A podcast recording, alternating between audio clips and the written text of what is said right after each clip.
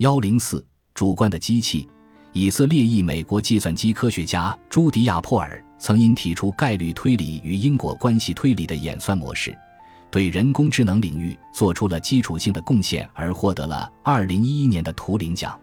他在学术生涯中涉猎广泛，最初是在以色列理工学院接受训练的电气工程师，后前往美国深造，在布鲁克林理工学院获得博士学位，专注于研究物理设备，尤其是超导体。一九六九年，他就职于加利福尼亚大学洛杉矶分校，后于一九七零年加入了该校刚刚成立的计算机科学系，迎来了职业生涯的拐点。珀尔最初的研究聚焦在组合搜索算法，也就是研究如何有效地探索很多种可能性，但他真正热衷的领域是人类认知，因此他于一九七八年将他的研究小组命名为认知系统实验室。不同于拥有实验空间的真正实验室，珀尔的认知系统实验室只有珀尔的办公室，门上永远挂着一块牌子，上面写着“实验进行中，请勿敲门”。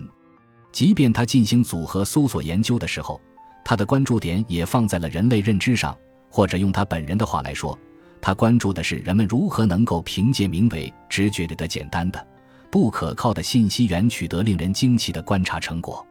截至本书撰稿之时，已经年逾八旬的珀尔仍然积极贡献着才华横溢的论文，并用他那迷人的以色列口音和令人安心的谦卑姿态活跃在讲坛。有些读者可能更熟悉朱迪亚·珀尔的儿子丹尼尔·珀尔，他是《华尔街日报》的一名记者。二零零二年，在巴基斯坦被恐怖分子公开处决，在儿子去世一周后。朱迪亚和夫人露丝·珀尔联名成立了一个基金会，旨在通过新闻、音乐和对话促进不同文化之间的相互尊重与理解。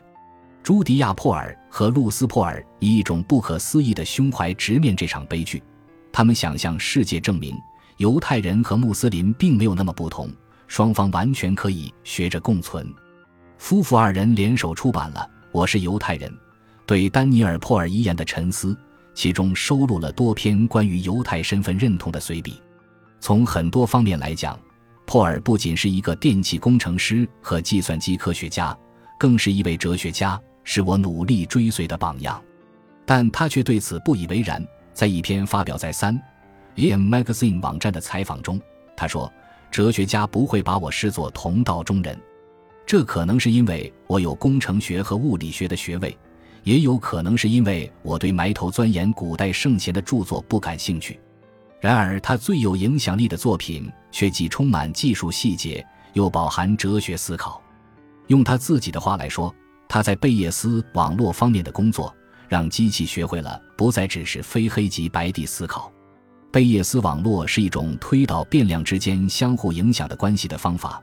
但他很快意识到，贝叶斯网络不足以推断因果。在二零一八年出版的《为什么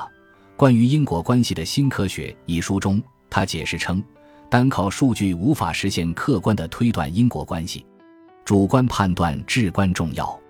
这意味着，要教会机器进行因果关系推论，我们必须先教他们学会使用主观视角。我们可以从两个简单的例子出发来理解它的逻辑。感谢您的收听，本集已经播讲完毕。喜欢请订阅专辑，关注主播主页，更多精彩内容等着你。